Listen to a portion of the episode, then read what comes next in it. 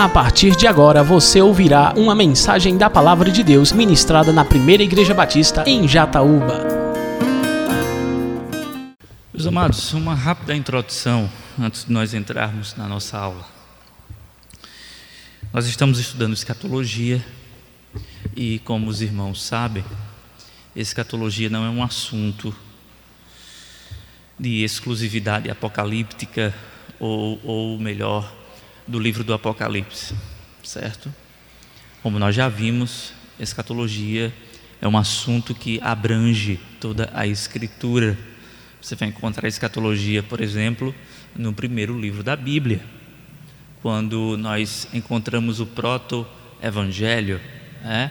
e a semente da mulher esmagará a cabeça da serpente, embora esta ali é, venha ali ferir o calcanhar. Então, isso é escatologia, isso é apontando para o futuro. Escatologia, é, relembrando, é a doutrina das últimas coisas. E a doutrina das últimas coisas está presente em toda a Escritura. Bem, sabendo nós que a escatologia não é um assunto de particularidade do livro do Apocalipse, nós já já vimos muitas coisas em toda a escritura referente ao assunto, nas cartas e etc. Mas agora nós entramos no livro do Apocalipse, que se ocupa com o assunto também. E não apenas também, mas de uma maneira mais do que especial. Então, já estamos no livro do Apocalipse e esse livro ele exige de nós uma maior atenção para que possamos entender melhor a nossa escola escatológica. Lembrando aos irmãos que existem escolas escatológicas. Temos a escola pré-milenista, temos a escola pós-milenista e temos a escola amilenista. O que é que todas essas, essas escolas têm em comum? Alguém poderia dizer? a pré-milenista, a pós-milenista e a milenista? O milênio. Pré-milenismo, pós-milenismo, amilenismo. Tudo isso é em torno do milênio. Pré-milenismo, pós-milenismo, amilenismo. Eu convido você a abrir a sua Bíblia no capítulo 20 do Apocalipse. E a gente mais uma vez vai ler o texto que se ocupa com o milênio.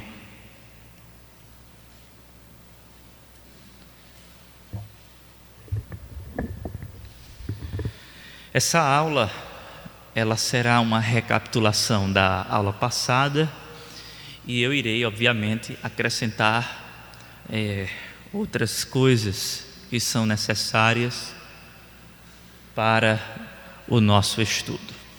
Meus irmãos, Apocalipse capítulo 20, nós iremos ler o texto só para a gente ter uma ideia do grau de dificuldade do texto. Vi descer dos céus, a partir do versículo 1, um anjo que trazia na mão a chave do abismo e uma grande corrente. Ele prendeu o dragão, a antiga serpente que é o diabo, Satanás, e o acorrentou por mil anos lançou-o no abismo, fechou-o e pôs um selo sobre ele, para assim impedi-lo de enganar as nações, até que terminassem os mil anos. Depois disso, é necessário que ele seja solto por um pouco de tempo. Vi tronos em que se assentaram aqueles a quem havia sido dada a autoridade para julgar. Vi as almas dos que foram decapitados por causa do testemunho de Jesus e da palavra de Deus. Eles não tinham adorado a besta nem a sua imagem, e não tinham recebido a sua marca na testa nem nas mãos. Eles ressuscitaram e reinaram com Cristo durante mil anos. Mais uma vez, mil anos aparece aqui. O restante dos mortos não voltou a viver até se completarem os mil anos. Esta é a primeira ressurreição. Felizes e santos os que participam da primeira ressurreição. Segunda morte não tem poder sobre eles. Serão sacerdotes de Deus e de Cristo e reinarão com Ele durante mil anos. Meus irmãos, as escolas escatológicas que eu apresentei e que nós iremos passar ali nos slides, a gente vai ter uma visão ah, mais agora, ah, o estudo vai ser mais ah, audiovisual, né? você vai ter a oportunidade de enxergar o gráfico melhor. As escolas, tanto a pré-milenista como a pós-milenista, como a amilenista, elas se debatem em torno desse texto onde você encontra aqui o milênio, mil anos.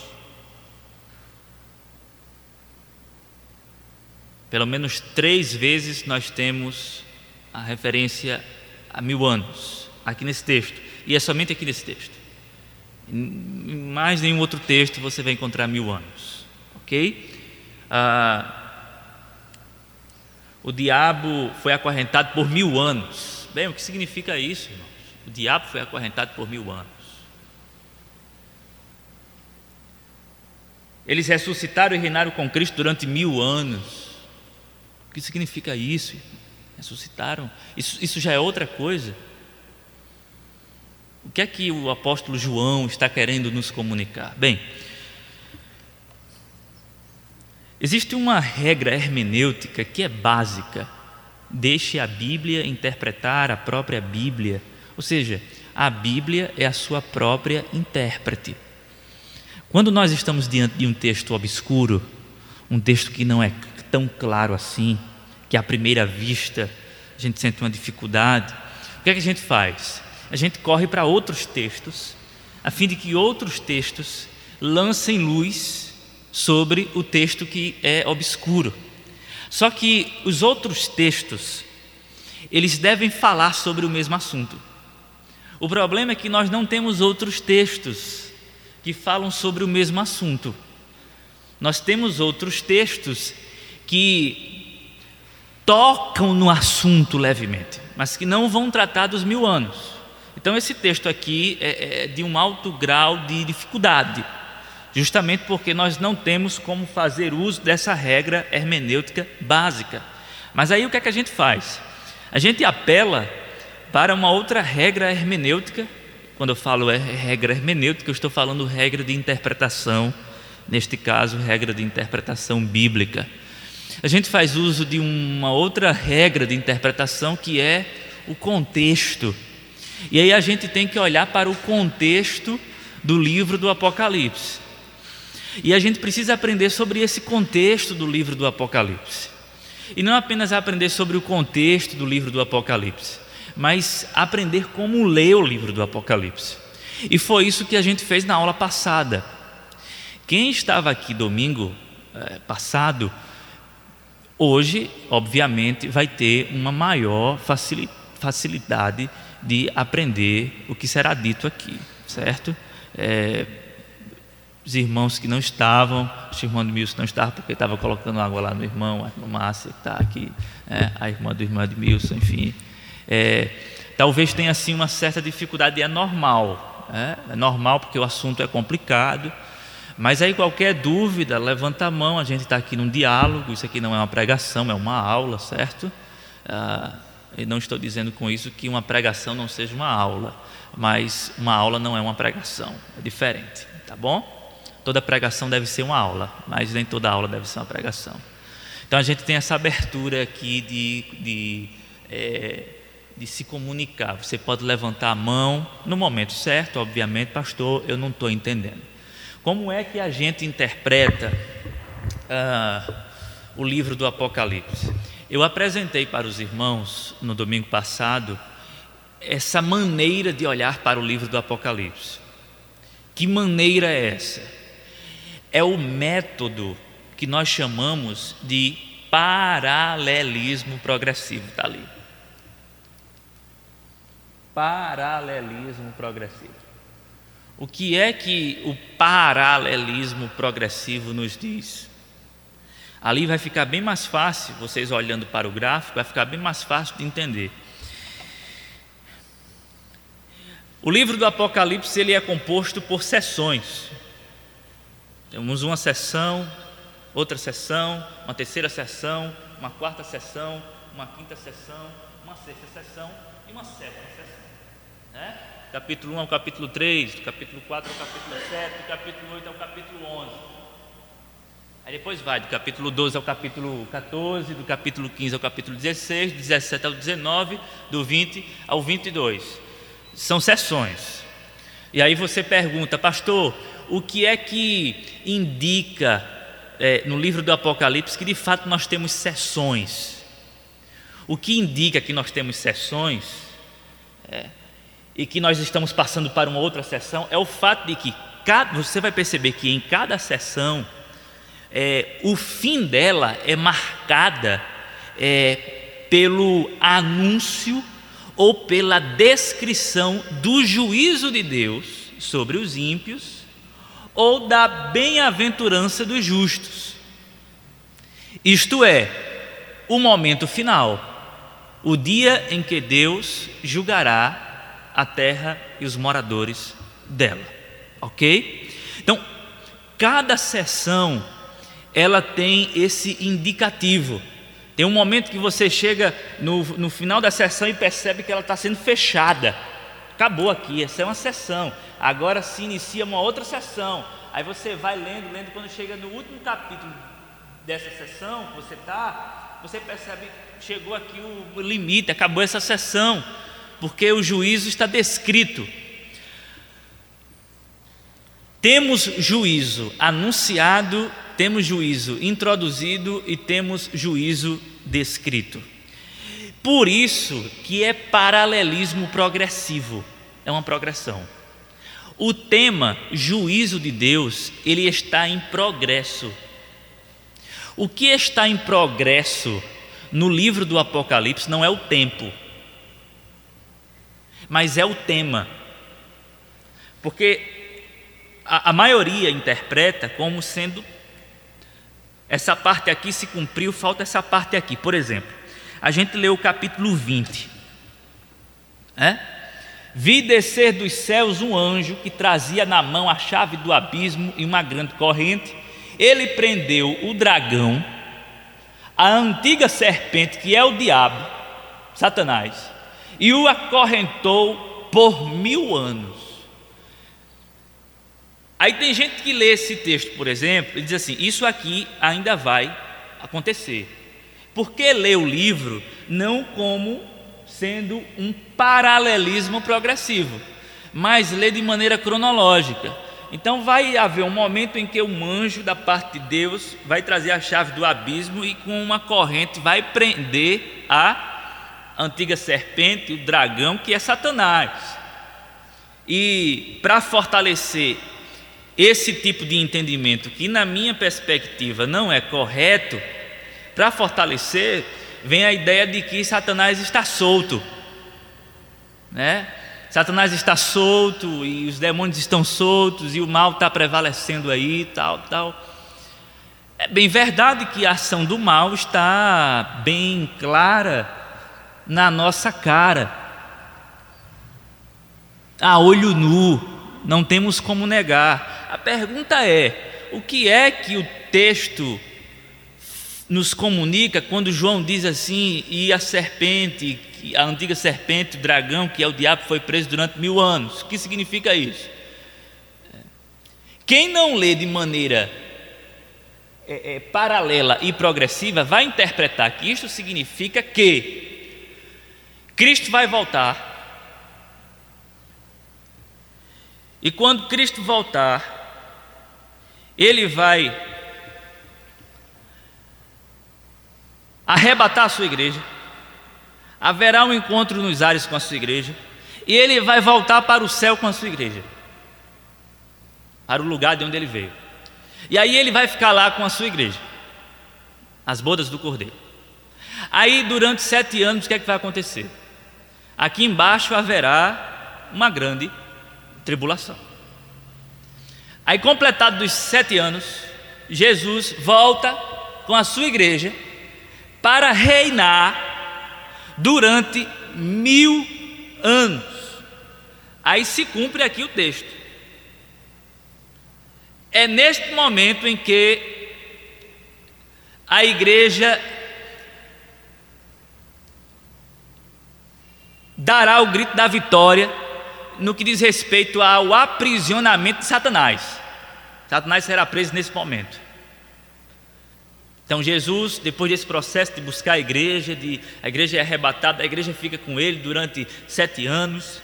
Embora na eternidade assim não tenha tempo, mas aqui tem tempo. O, o, as pessoas que não se converterem vão ficar aqui sofrendo uma grande tribulação. Muita coisa do Apocalipse vai estar acontecendo para que essa turma se converta.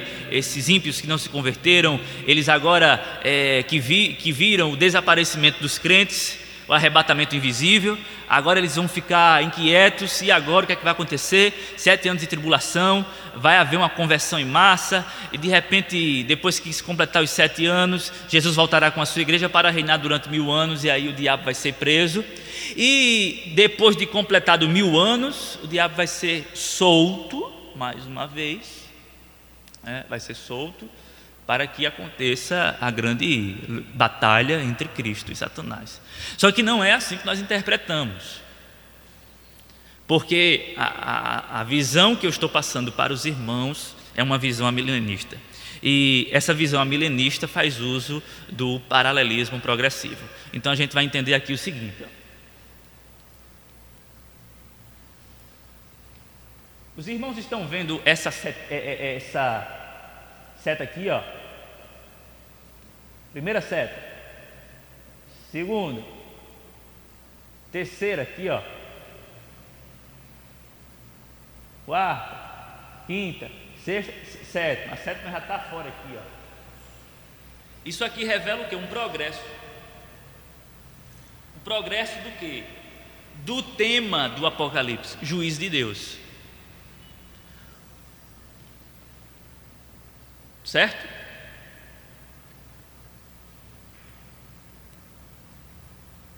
Do capítulo 1 ao capítulo 8, ao capítulo 11, aliás, nós temos a primeira divisão. E essa primeira divisão fala do que acontece na terra. Do capítulo 12 ao capítulo 22, que é uma outra divisão, fala do que acontece no reino espiritual. Certo? Ah, do capítulo 1 ao capítulo número 11, que é a primeira divisão, grande divisão, fala da igreja combatendo o mundo. E o,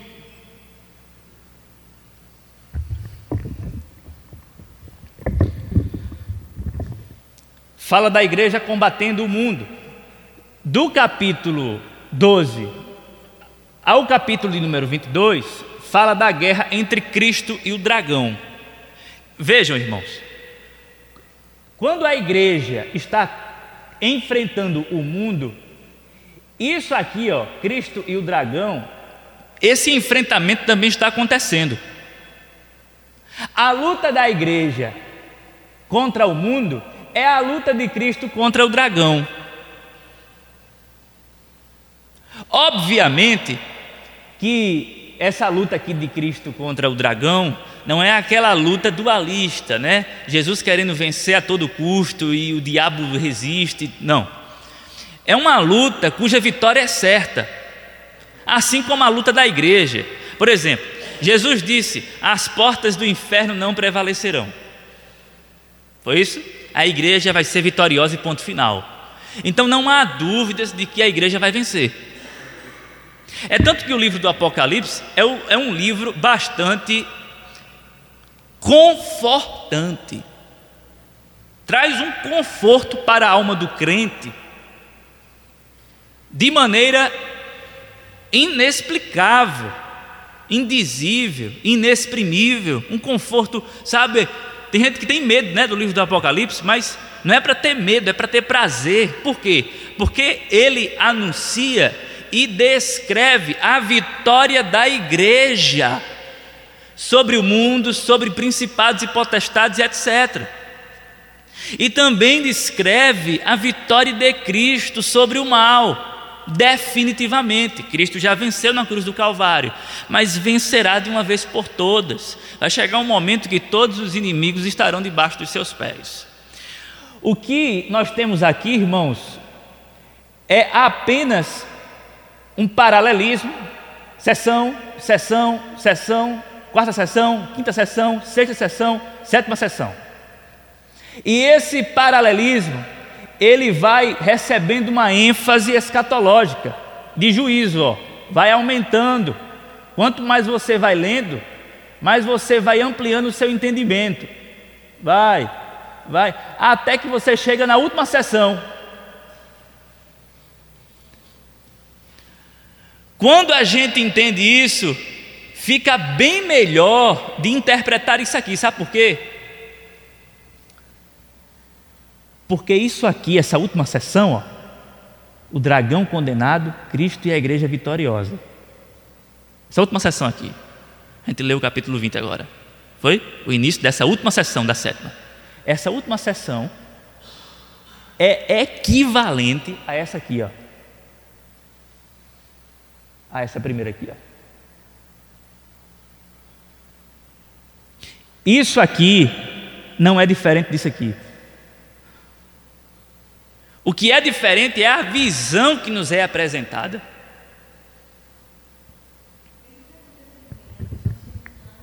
Sim, exatamente.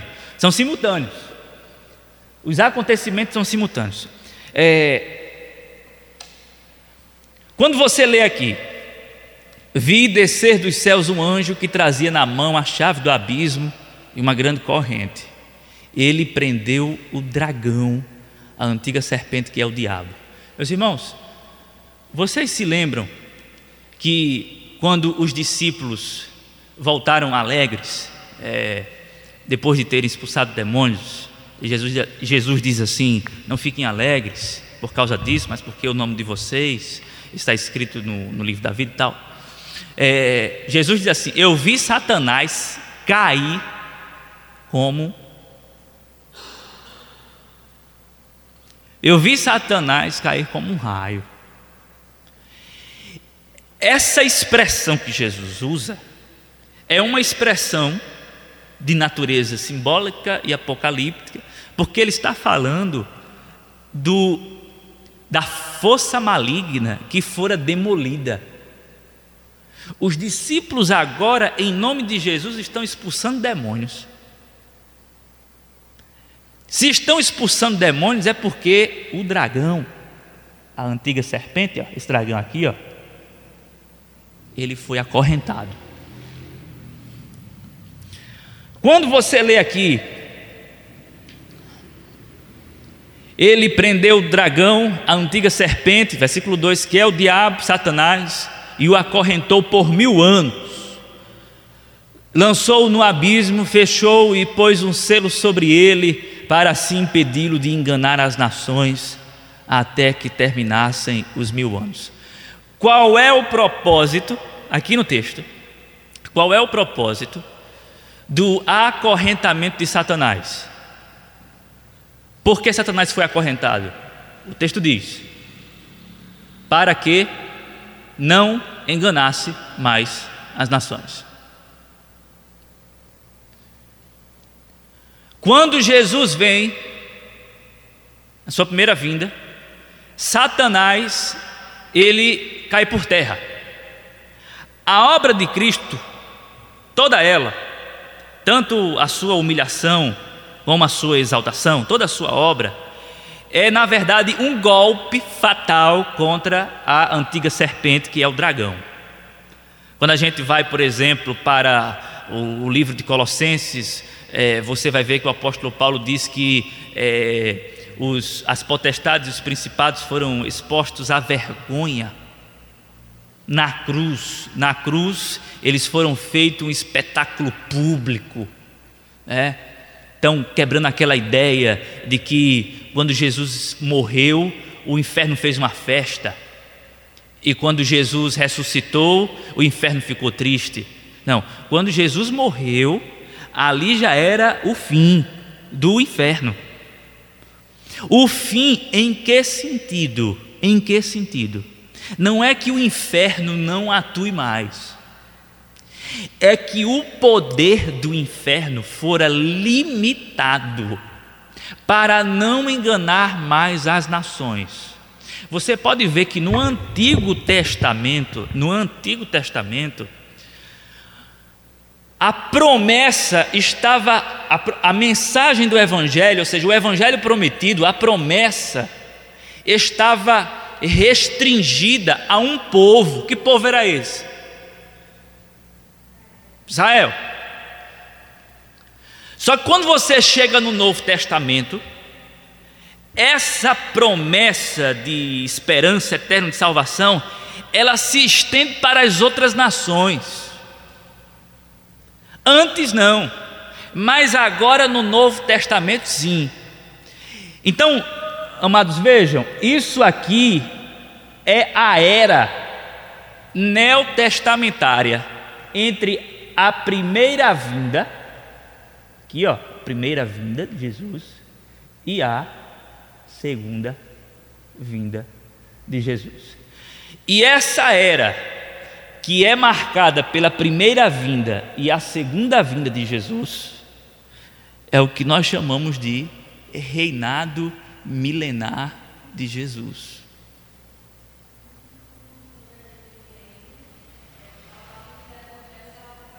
Exato.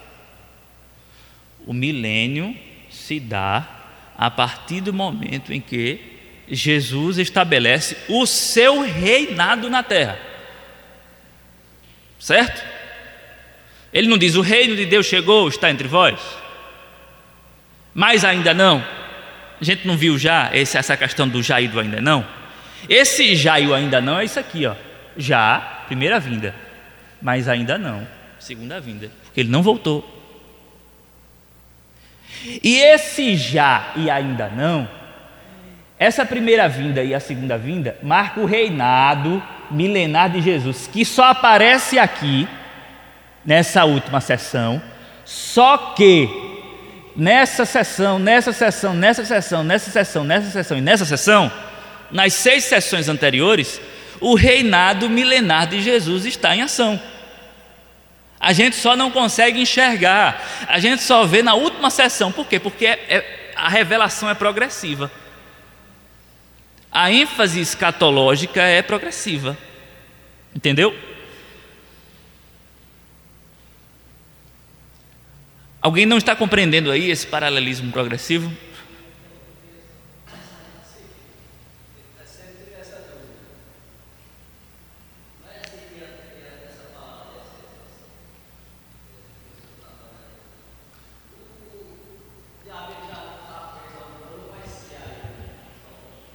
Então,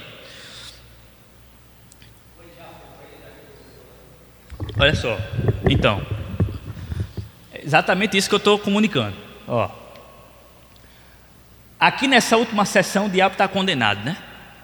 Certo? Ó, dragão condenado, que é o diabo, dragão, antiga serpente. Essa sessão aqui é equivalente a essa aqui, a mesma coisa dessa aqui. Só que essa aqui traz um outro tema, certo? A igreja de as sete igrejas do Apocalipse. Essas sete igrejas que estão na Ásia, elas representam a totalidade da igreja de Jesus Cristo espalhada pela face da terra, certo? Embora fossem igrejas reais, mas elas é, têm um, um, um ar simbólico. Então representam as igrejas, porque o número sete é bastante simbólico. O número sete é plenitude. Então a igreja de Deus. Essa igreja de Deus, a, a igreja de Jesus que, que foi inaugurada pelo próprio Senhor Jesus Cristo com os apóstolos, deu início a isso aqui, ó, a condenação do dragão. O dragão já foi condenado aqui, aqui, aqui, aqui, aqui, aqui. Aqui só está sendo mais claro o que já aconteceu aqui. Certo? Quando você lê o capítulo 1, 2 e 3 do Apocalipse, por trás disso, o dragão já está condenado. Só que isso aqui só vai aparecer quando você tirar essas sessões. É, exatamente. Mas o diabo já foi acorrentado. Agora, qual o propósito disso? De, de, de o diabo ter sido acorrentado? E vale salientar que é, como é que se acorrenta diabo? Um ser espiritual, não se acorrenta. Isso é simbólico. Certo? Isso é simbólico. Pelo fato de ser simbólico, é, a gente entende que quando se diz que o diabo foi acorrentado, o dragão foi acorrentado, a ideia é que a ação dele de enganar as nações foi restringida. Então o evangelho pode ser anunciado. E está sendo anunciado do primeiro século até agora. Então isso aqui, ó, tanto aqui como aqui, tanto na, na, na vertical como na horizontal, é o período do reinado milenar de Cristo. Cristo está reinando. Cristo está reinando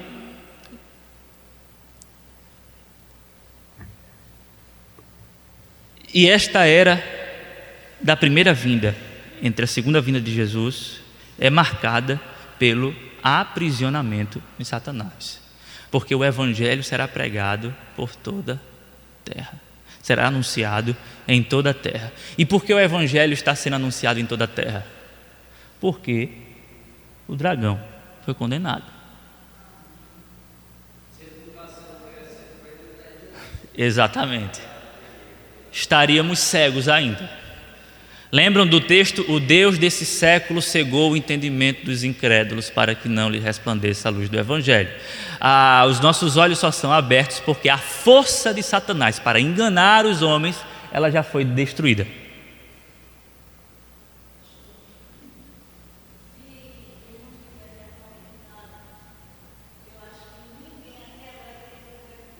Uhum.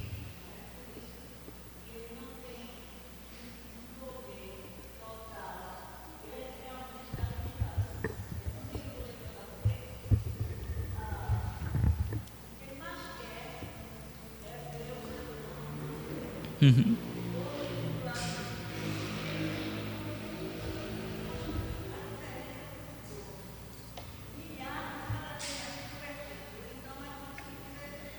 Uhum. Uhum. Isso, isso, isso, exatamente.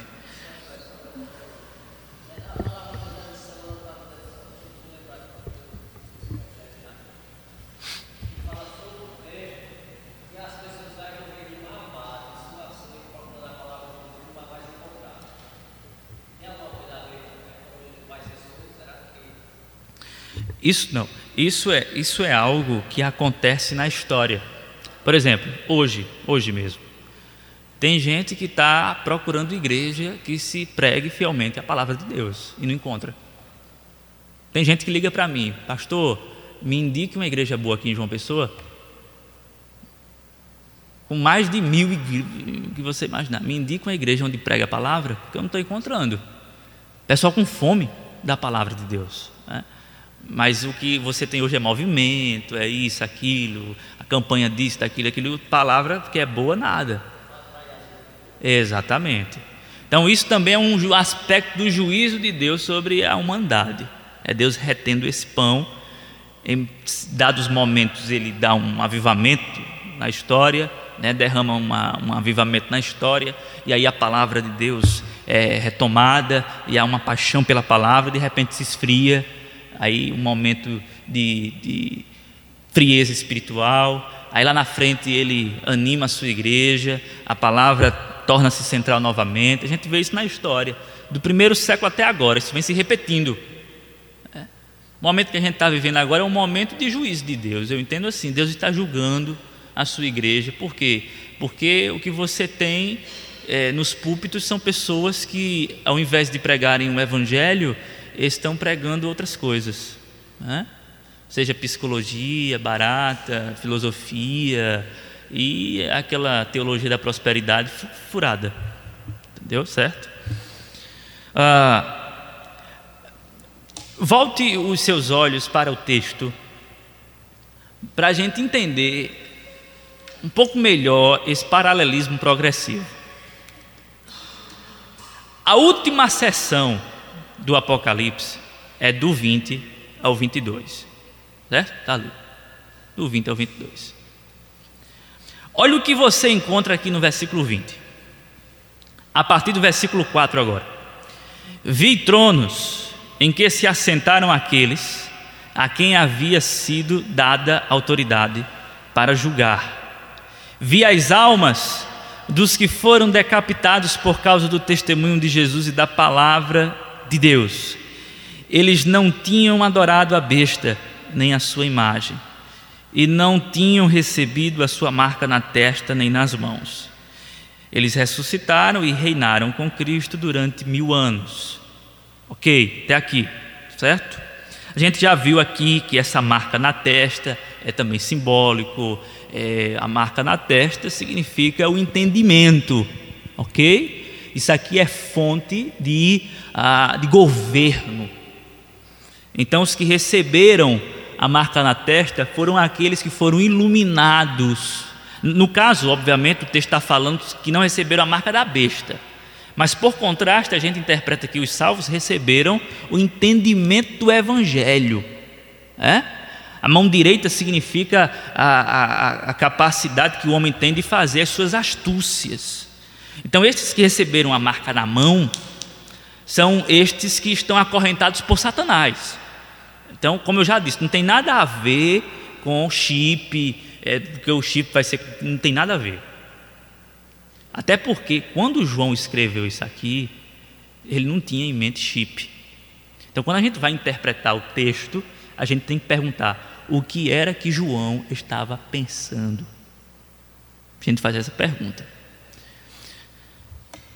Fecha esse parênteses. Vocês leram esse texto aqui, do versículo 4 ao versículo de número. Aliás, apenas o versículo 4. Agora vejam no capítulo 6.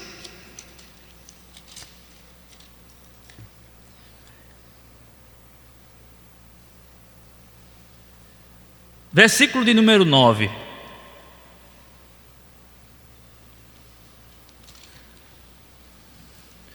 O versículo 6 faz parte de que sessão? Ou o capítulo 6? Ó. Da segunda. Né? Segunda sessão. Eu estava na última sessão. Eu estava na última sessão. Agora eu estou indo para a segunda. Na última sessão, a gente acabou de ler agora, no capítulo 20, que João tem uma visão da alma daqueles que foram decapitados pelo testemunho tal, tal, etc. Olha o que você tem aqui no, no versículo 9 do capítulo 6, da segunda sessão. Quando ele abriu o quinto selo, vi debaixo do altar as almas daqueles que haviam sido mortos. Por causa da palavra de Deus e do testemunho que deram. Eles clamavam em alta voz: Até quando Ó soberano, santo e verdadeiro, esperarás para julgar os habitantes da terra e vingar o nosso sangue. Vejam, João vê aqui no capítulo 6, versículo 9, quando o quinto selo é aberto, debaixo do altar, as almas daqueles que haviam sido mortos por causa da palavra de Deus. Aí no capítulo 20, Versículo 4: Vi tronos em que se assentaram aqueles a quem havia sido dada autoridade para julgar, vi as almas dos que foram decapitados por causa do testemunho de Jesus e da palavra de Deus. Irmãos, é a mesma visão, só que com outras palavras.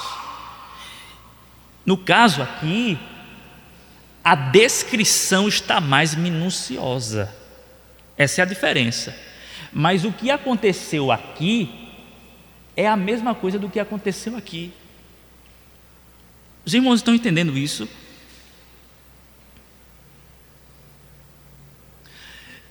Por exemplo, se você tivesse só do, o capítulo 1 até o 3 do Apocalipse, isso já era o resumo de tudo. Da primeira e segunda vinda. Só que o que nós temos em mãos é uma obra detalhada. Capítulo 1, capítulo 3, vejam isso aqui. A gente fica na terra.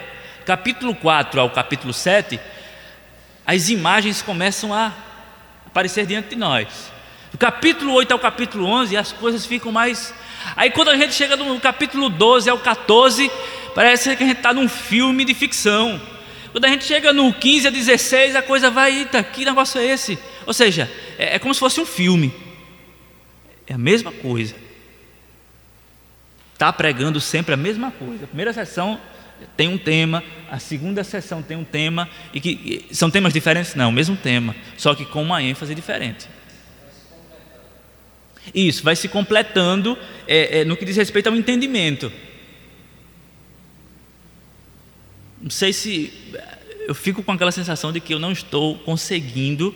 É, não é porque tem gente me perguntando, é porque eu fico com a sensação de que eu não estou conseguindo ser claro, não sei, com relação ao paralelismo progressivo. Com tudo isso, o que é que eu quero dizer? Eu quero dizer que, quando Jesus voltar, vai haver sim um arrebatamento, como nós vimos, mas esse arrebatamento, ele não será em secreto, como nós já vimos pessoas desaparecendo, e o que foi que aconteceu? Não. Todo olho verá, né? é assim que diz o texto. A igreja será arrebatada para o encontro nos ares com o Senhor. E como a gente viu, esse encontro, a palavra grega dá a ideia de dar boas-vindas. Então, Jesus não vai para o encontro nos ares com a igreja e voltar para o céu. Ele vem, a igreja vai ser arrebatada para o encontro nos ares e vem com ele, no mesmo instante, para julgar as nações, ponto final. O grande julgamento. Essa é a nossa visão. Ah, quando isso acontecer, acabou mil anos. Porque na visão milenista, mil anos não é literal. É um Mil anos é simbólico, assim como sete é simbólico, assim como dez é simbólico, assim como 144 mil é simbólico. Agora, Sérgio, eu gostaria que você colocasse a escola pré-milenista histórica clássica. E aí a gente vai, vai fazer o, o contraste.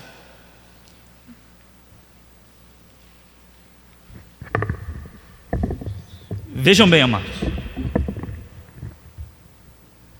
Segundo a visão pré-milenista, é? pré-milenismo. Por que pré-milenismo? Porque a igreja ela está vivendo antes do Olha o milênio aqui, ó. Antes do milênio. Certo? Olha só, dias atuais, os nossos dias. Aí depois vai vir a grande tribulação. Quando surgir a grande tribulação, talvez esse gráfico não esteja tão interessante aqui no momento, mas vem o arrebatamento da igreja. A igreja sobe. Aí essa grande tribulação ela continua, certo? Aí depois dos sete anos de tribulação, Jesus vem e desce com a igreja. Desceu com a igreja, estabelece o que? O milênio. Depois do milênio, o julgamento. Depois do julgamento, novos céus e nova terra. Isso é o gráfico pré-milenista. Está claro aí o gráfico pré-milenista? Essa ideia aqui de arrebatamento e que vai ficar sete anos aqui, os que não foram arrebatados, sete anos aqui. Depois Jesus vem com a igreja, desce para estabelecer o milênio. Isso aqui que nós vimos no capítulo 20 de Apocalipse. O dragão só vai ser preso aqui, ó. Aqui, que os nossos dias, o dragão não foi preso ainda nessa visão, que é a visão mais difundida. Mais difundida. Passa aí, Sérgio, o pós-milenismo. Aqui já é a visão pós-milenista. Temos aqui os dias atuais, a época da igreja, ok? E eles também, como os amilenistas, os pós-milenistas, acreditam que o milênio não é literal, é simbólico, é um tempo indeterminado e que nós estamos vivendo o milênio. Só que a única diferença Aqui, ó, Apocalipse 20, de 1 a 6, acontece agora. Está vendo? É a mesma visão dos amilenistas. Acontece agora. Ah, só que qual é a única diferença entre o do pós-milenismo e, e, do amilenismo? Qual é a única diferença? É que o pós-milenismo acredita que o reino de Deus, à medida que vai avançando,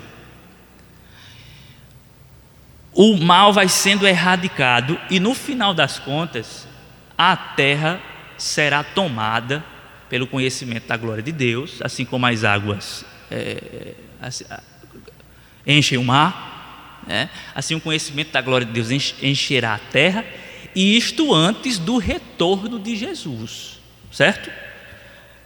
O reino de Deus está em progresso, o evangelho vai ser empregado em todo mundo, e o que é está acontecendo? A paz está prevalecendo, o evangelho está prevalecendo, a boa notícia está prevalecendo, e aí a proposta aqui é de cristianização do mundo, de melhora. Essa visão pós-milenista, ela era defendida por muitos teólogos antes das duas grandes guerras. Quando as duas grandes guerras explodiram, rapaz, que negócio é esse? Porque a, a, a, é aquele mesmo mito do progresso na minha perspectiva, o mito do progresso. Né? As coisas vão prosperar, tudo progredir. Está presente na visão pós-milenista. A terra vai se encher quando a terra estiver 100%, e, aí, e aqui 100% eu falo de uma linguagem simbólica também, 100% cheia do conhecimento da glória do Senhor, a bondade prevalecendo sobre tudo e sobre todos, aí sim é, o milênio acaba, Cristo volta, ressurreição dos crentes e, do, e dos descrentes, juízo, novos céus, nova terra, estado eterno. Ponto. Já é bem diferente da visão pré-milenista, não é? Agora bota a visão amilenista. Época da igreja. Essa era aqui que a gente está vivendo desde o primeiro século. Isso aqui, irmãos, vejam bem. Isso aqui, ó, é desde é, o primeiro século até o último século que eu não sei qual é. Não sei se vai, vai ter outro século, não sei. Certo? Isso aqui, ó, é do capítulo 1 do Apocalipse até o capítulo 22. Lógico que o capítulo 22 vai se completar aqui, mas isso aqui é o Apocalipse, em ação, em movimento. Aí você tem aqui a grande tribulação, num momentinho. Vejam aqui, ó, capítulo 20 do Apocalipse. Versículo 2. Versículo 3, aliás. Lançou no abismo, fechou e pôs um selo sobre ele para assim impedi-lo de enganar as nações, até que terminassem os mil anos. Depois disso é necessário que ele seja solto por um pouco de tempo. É necessário que ele seja solto por um pouco de tempo, faz referência a isso aqui, ó. Grande tribulação. Que Jesus fala no seu sermão profético que haverá um tempo de angústia que nunca houve na face da terra. E essa grande tribulação aqui, a igreja enfrentará ela, a igreja que estiver aqui. A igreja não vai ser poupada da grande tribulação, não, como os pré-milenistas pregam. A igreja nunca foi poupada de tribulação. Por que é que a igreja vai ser poupada da grande tribulação? A igreja é para passar pela grande tribulação mesmo. Ok? Então vejam bem: grande tribulação. É, essa época é o finalzinho aqui da era da igreja, onde se revela o anticristo, onde se revela a apostasia, onde se revela aqueles sinais que a gente já viu, os sinais escatológicos. Aí quando acabar isso aqui, ó, o que é isso aqui? Mil anos. O que são mil, mil anos? Um tempo indeterminado que eu não sei, do primeiro século da primeira, primeira vinda de Cristo até a segunda. Aqui, ó, Cristo voltando. Ó. Quando Cristo volta, trono, olha o trono aqui, ó.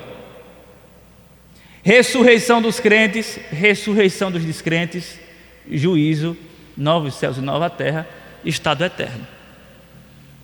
Ponto.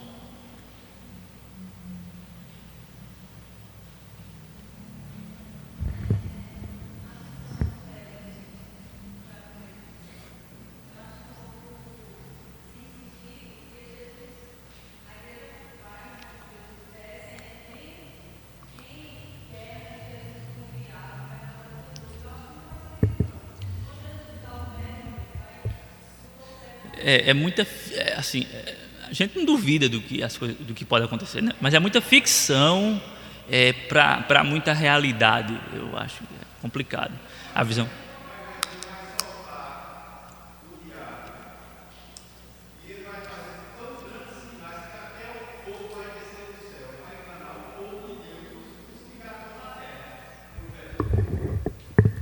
Lembrando aos irmãos o seguinte, ó, que isso aqui, essa grande tribulação, pode estar acontecendo agora. Tá bom? Por que pode estar acontecendo agora? Porque o filho do homem virá depois da grande tribulação, ok? Mas ninguém aqui esqueça do que Jesus disse. Será como nos dias de Noé. Estava todo mundo comendo, bebendo, dava-se casamento, quando de repente, puff, o dilúvio. Assim será a volta do filho, quando ninguém, ou seja, precisamos equilibrar essas duas coisas: grande tribulação e um grande gozo da parte de alguns, tranquilidade, Nesse momento agora, tem igreja que está sendo perseguida. No Oriente, por exemplo, a gente tem irmãos que estão sendo mortos, né? irmãos que estão sendo massacrados por causa da fé em Jesus. Então isso pode estar acontecendo agora. Eu não sei ao certo.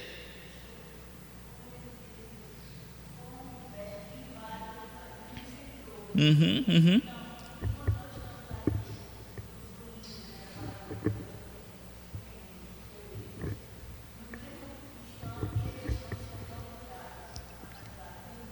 Uhum, uhum.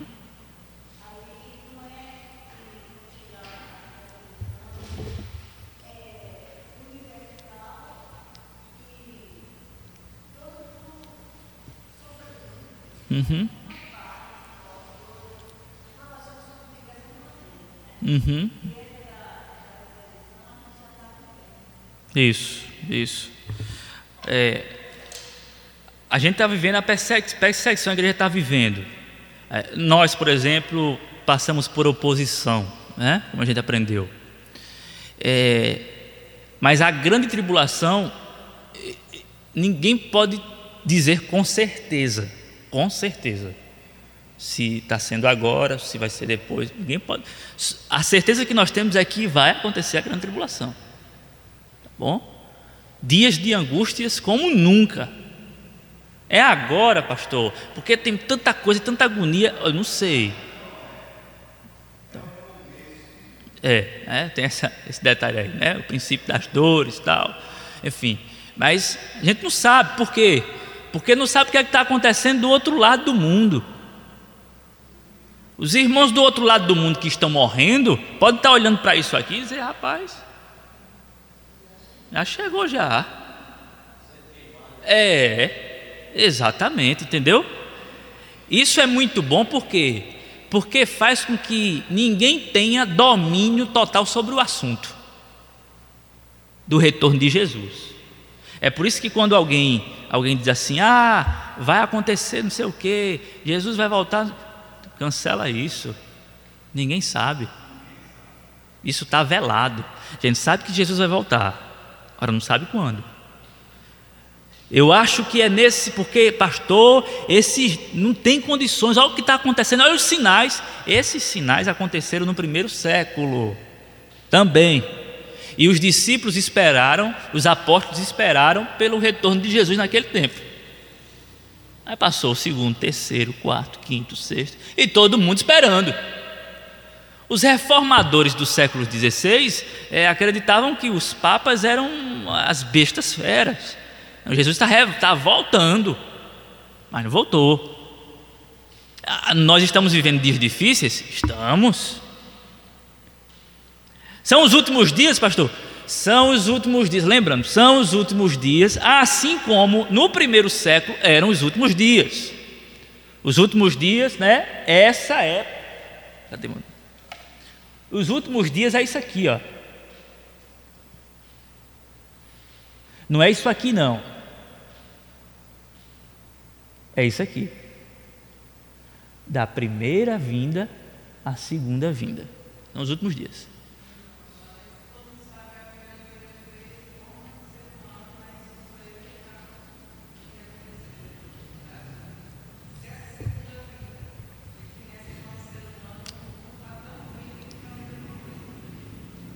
Uhum, uhum, uhum.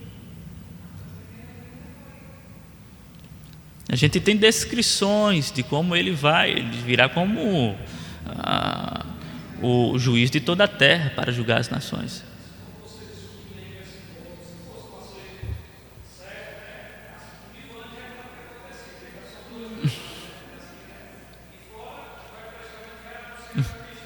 Uhum, uhum, uhum. É porque quem acredita que o milênio ali. Volta aí, César, para o pré-milenismo. Quando você encontra alguém que diz assim, vai chegar um momento em que é, a igreja vai ser arrebatada, aí vai ser um arrebatamento secreto, e vai ser um desespero na terra. É isso, essa visão aqui. Pré-milenismo histórico clássico. É, os deixados para trás, por exemplo, que é dispensacionalista também, mas vamos deixar esse nome um pouquinho de lado para a gente não confundir muitas coisas. Pré-milenismo histórico. A maioria das pessoas tem esse entendimento aqui, certo? Por causa dos filmes, né? por causa das imagens, das coisas que. E porque não fazem a leitura do Apocalipse com o método, é, o paralelismo progressivo. Ok? Olha aqui, ó. olha a ideia pré-milenista. Dias atuais. Aí na verdade aqui isso aqui deveria ser antes. Ó. Aí o arrebatamento da igreja. Foi. Aí passa sete anos de tribulação. Isso aqui deveria ser no meio. Sete anos de tribulação. Ou, se você preferir, três anos e meio de paz, porque tem, tem divergências na interpretação. Três anos e meio de paz, depois da, da, da, aliança política que o anticristo faz, tal. Depois ele é revelado, se manifesta, e aí mais três anos e meio de perseguição agora, a grande tribulação. A grande tribulação seria três anos e meio. Aí depois de tudo isso, você tem Jesus voltando para estabelecer o reinado milenar. Só que esse reinado milenar aqui, na visão amilenista, é aqui já, ó. Já está acontecendo. Na visão pré-milenista, é, é, é, histórico, clássico e dispensacionalista também, o, a volta de Jesus ela é dividida por, por etapas. Tem duas etapas. Ele vai voltar para arrebatar a igreja, chamado o arrebatamento. Né? Ele volta, arrebata a igreja. Aí depois ele volta para ele volta para estabelecer o seu reinado milenar. Só que a pergunta é a seguinte: onde é que a Bíblia fala de um retorno duplo? Não tem. Ele vai vir uma vez só e acabou-se. Por favor, Apocalipse capítulo 20 ainda.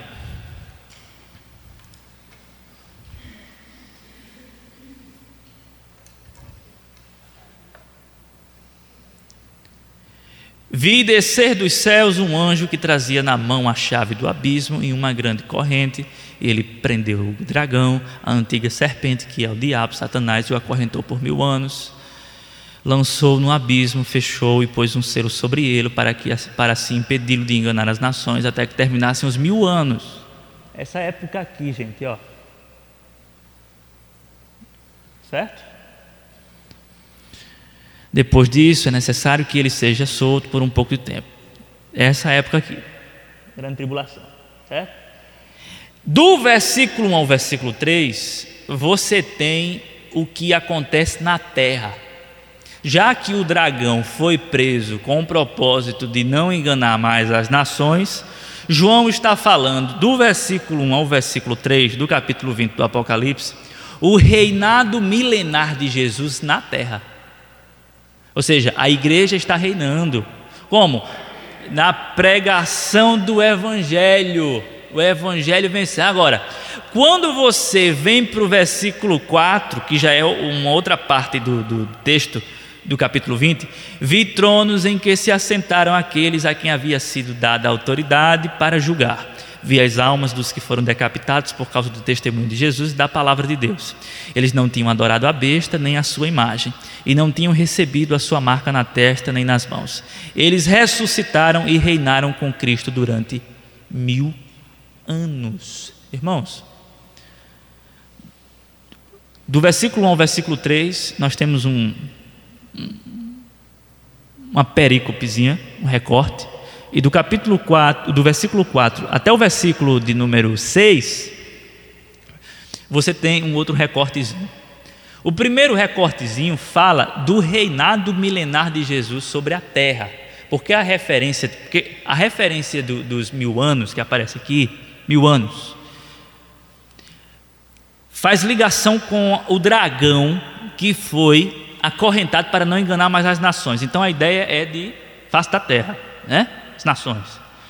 Quando você vai para o capítulo do versículo 4, a visão que João tem é das almas daqueles que foram decapitados pelo testemunho e que estão reinando com Jesus. E essas almas aqui reinarão por mil anos. Ou seja, irmãos, o que é que a gente tem aqui no capítulo 20? O reinado milenar de Jesus está presente aqui e aqui. Jesus está reinando aqui com a sua igreja, que espera ansiosamente e que diz: Senhor, julga a nossa causa, porque nós queremos fazer justiça contra aqueles que tiraram o nosso sangue por causa da tua palavra, por causa do teu nome. E a igreja vai julgar. Então, nós temos a igreja triunfante no céu no seio de Abraão, a igreja triunfante. Se você perdeu um ente querido e que era crente, e que você tem certeza que era crente no Senhor, está no seio de Abraão, com Cristo reinando.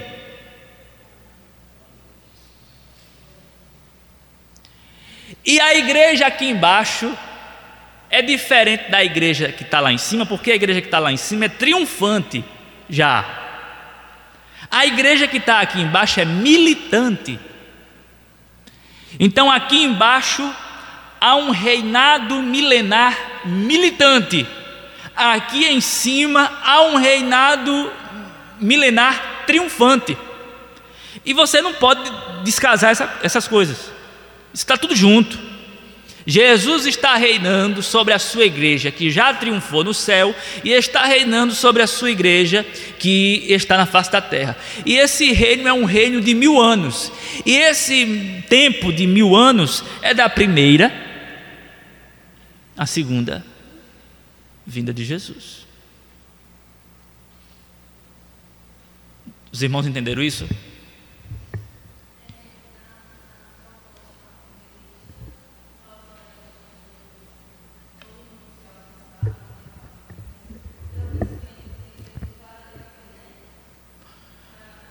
Pós-milenista?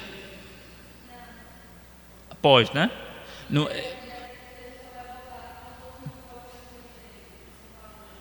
bem, vê, só, essa é uma visão geral. É, Jesus diz assim que o evangelho do reino será o fim virá quando o evangelho for pregado. Só que em, todo mundo. Só que esse em todo mundo, eu, eu já disse aqui uma vez, né? Então, é, Paulo diz assim que a fé dos cristãos já fora espalhada por todo o mundo. Então, na época, o mundo se limitava ali, né? Então, Paulo tinha, quando, quando o evangelho tomou Roma, então, Paulo, qual é a visão de mundo que Paulo tinha? Era aquela visão limitada, geograficamente falando. Então, o evangelho já tinha alcançado o mundo, entendeu? Só que muita gente, vejam bem, gente, no primeiro século, tinha gente, obviamente, que não ouviu falar de Jesus e que morreu sem ouvir falar de Jesus. Então, essa mensagem não chegou no ouvido dessa pessoa aqui. Porque, por exemplo, só para você ter uma ideia, Paulo é contemporâneo de Jesus, mas nunca viu Jesus. Paulo é da mesma época de Jesus, né? mas nunca se encontrou com ele, não foi um discípulo de Jesus. se encontrou com um Cristo ressurreto. No caminho para Damasco e tal. Exato. Exatamente. Ele tem um encontro com Jesus ressurreto. Agora, imagine, é, Paulo apóstolo, esse escolhido para anunciar as boas novas aos outros povos. Tal. Ele nunca tinha visto Cristo até então. Imagine aqueles que não estavam dentro do propósito de Deus para o apostolado, para pregar o evangelho e tal. Tem muita gente morrendo sem ter o conhecimento desse evangelho. Então, quando a Bíblia diz que o evangelho será pregado em todo o mundo, essa ideia não é que todo ouvido tem que escutar. Não. Aqui, eu vou dar um exemplo, aqui no olho d'água. As crianças só sabem que pecado existe depois que a irmã Zefinha chegou. Eu estou falando daqui. Agora imagine. É. Exatamente. É. Certo?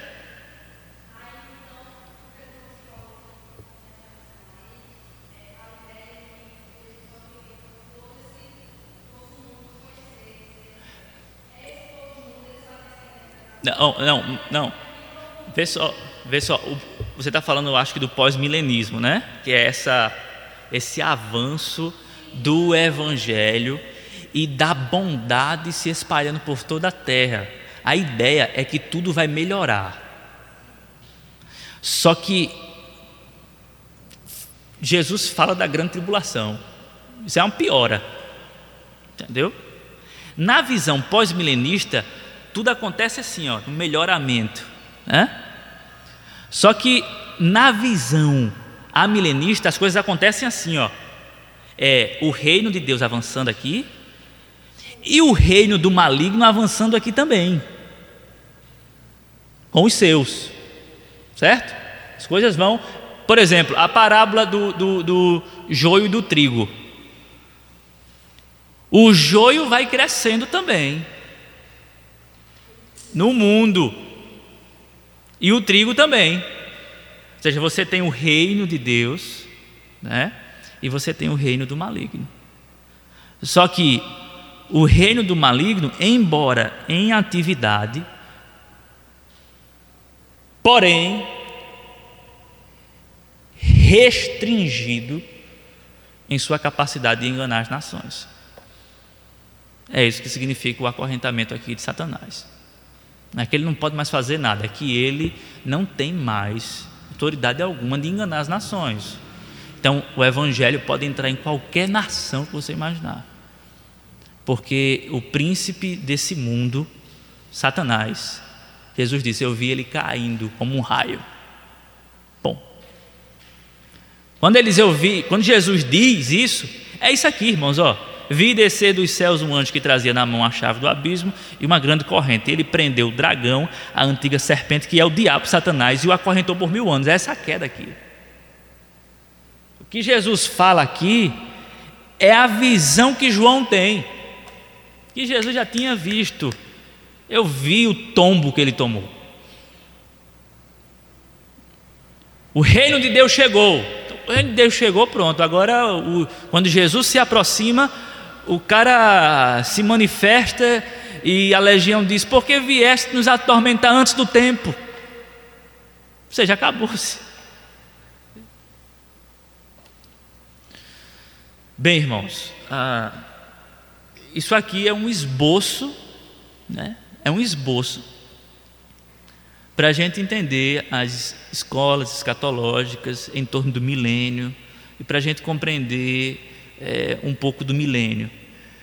Só um esboço. Por quê? Porque o grosso, o, o grosso mesmo assim, a, a massa grossa, é você entrar no texto do capítulo 20 e fazer exegese. Porque aí vai ser uma briga, por exemplo, é, mas aqui, pastor, no versículo de número 4, fala da primeira ressurreição. Versículo 5. A Primeira ressurreição. Oxe, o texto fala da primeira ressurreição. Os pré-milenistas se agarram nisso aqui. Que primeira ressurreição é essa? Então parece que vai ter outra, não é? A gente tem que interpretar, tem que fazer um exegese do texto, que é essa primeira ressurreição, que significa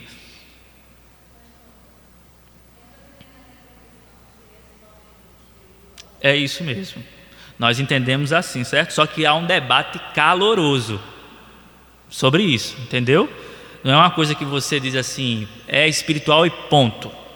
Vai para o texto grego, aí a palavra vai. A palavra realmente é ressurreição física.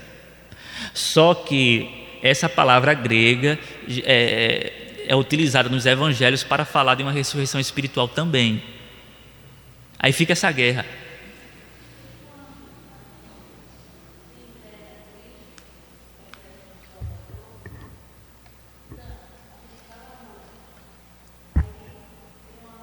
Isso. Isso. Uhum, uhum.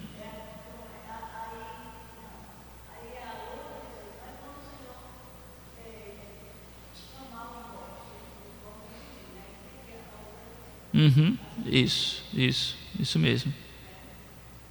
Exatamente.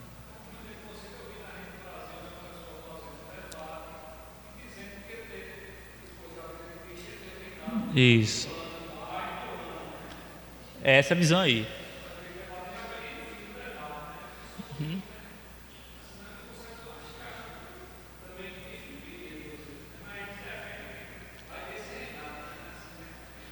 Essa visão aí. É, Sérgio, por favor, volta para o paralelismo progressivo. Bem, eu quero concluir com isso aí, deixando isso aí bem claro para os irmãos. Sem esse método de interpretação, é, fica difícil entender o Apocalipse. Sem essa metodologia aí, certo? Sem essa visão de paralelismo, ou seja, essa, essa segunda, a segunda sessão, que é do 4 ao 7, do 4 ao 7, é paralela à primeira, do 1 ao 3. A terceira, do 8 ao 11, né? Do 8 ao 11 é paralela tanto a do 4 ao, 7 como do 1 a 3. Pá, pá, pá, pá, pá, pá, pá, pá.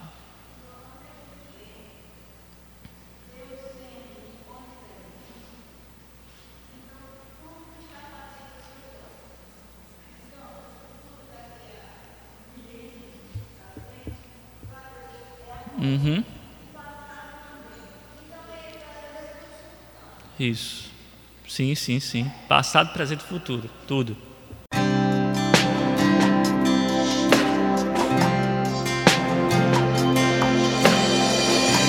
Você acabou de ouvir uma mensagem da Palavra de Deus ministrada na Primeira Igreja Batista em Jataúba. Para mais informações e para ouvir outras mensagens online, acesse facebook.com/barra Igreja Batista Jataúba. Curta e compartilhe.